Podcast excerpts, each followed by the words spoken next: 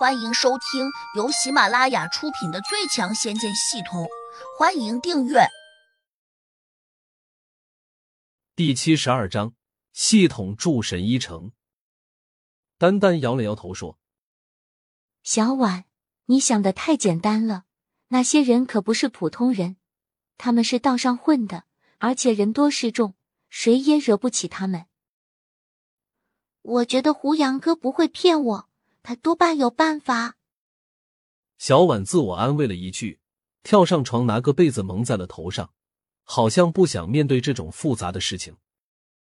丹丹无奈的看了一眼，拿出手机，用网号给小婉的爸爸赵军发了一条消息：“舅舅，你可得有个心理准备，小婉结识的这个富二代，他可能在敷衍你。”很快，赵军回了一排绝望的表情。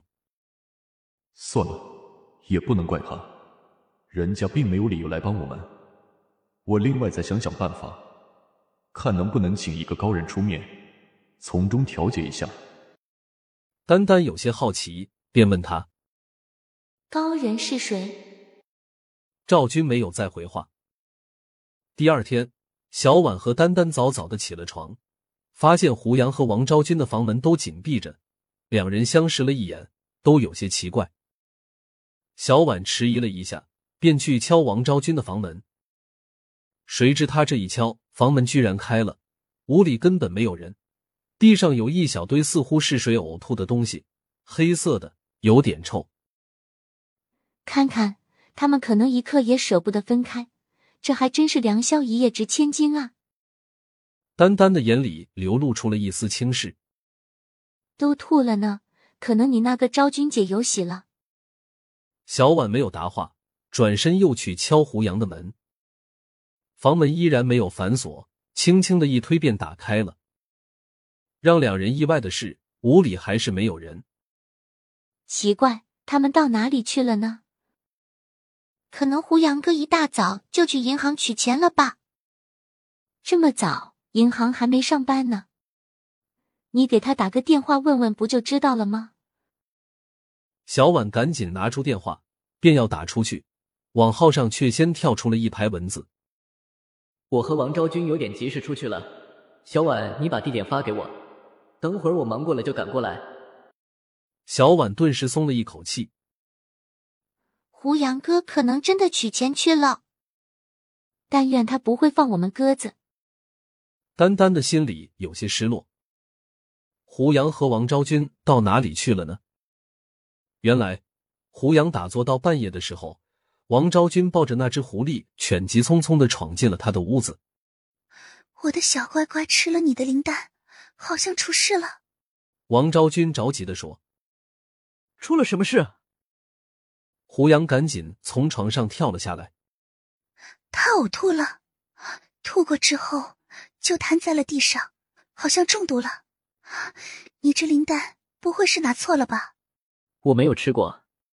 胡杨连忙翻开狐狸犬的眼睛，但是这个小东西就好像睡着了，根本没有一丝反应。胡杨并不会医术，一时之间，他也有点不知所措。我们赶快把他送到宠物医院里面去。胡杨没有更好的办法，只能这样建议。王昭君也是急昏了头，跟着胡杨便出去了。此时已经是凌晨三点多。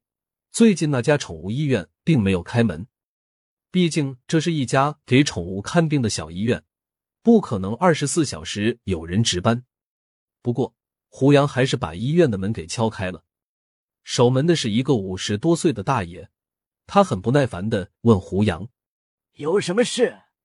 胡杨说了狐狸犬的情况，那大爷打了个哈欠说：“医生不在，你们最好明天再来。”王昭君急忙说：“如果不能及时喂药，我这只小狗可能坚持不到明天天亮。”守门的大爷可能见多了这样的事情，他根本没有同情的意思，一边把两人往外赶，一边说他也没有办法。两人带着狐狸犬在海滨城转了足足两个小时，也没有找到一个兽医。王昭君已经快哭了：“我的小乖乖要是死了……”那我也不想活了。胡杨不知道怎么安慰他，心里想：如果我是个医生就好了。这样一想，他脑子里面闪过一丝灵光，马上把系统打开。让他万分惊喜的是，天魔神殿里面的店铺中，竟然有一本厚厚的线装版医书卖，而且价格并不贵，只需要八百九十个点数。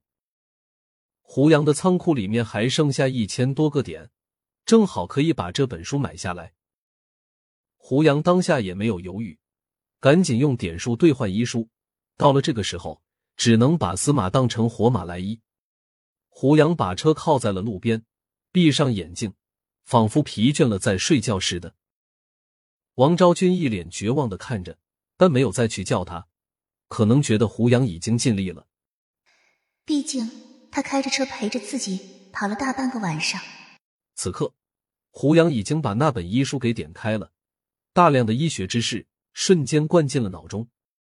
由于信息太多，胡杨感到自己的脑子都快爆炸了，因此他只能捧着头，紧紧的闭上眼睛，努力去适应。医学的东西果然很复杂，较之无极大道心法还复杂的多。胡杨用了一个多小时，才把这些知识融进了大脑。此时天已经大亮了，让他惊喜的是，自己竟然对各种疑难杂症都有了一种深刻的体会。尤其是针灸方面，他更加轻车熟路，仿佛就是一个专家。猛地睁开眼睛，胡杨从王昭君的手上把狐狸犬抱了过来，心下想：如果现在有银针就好了。这样一想，他下意识的打开了系统。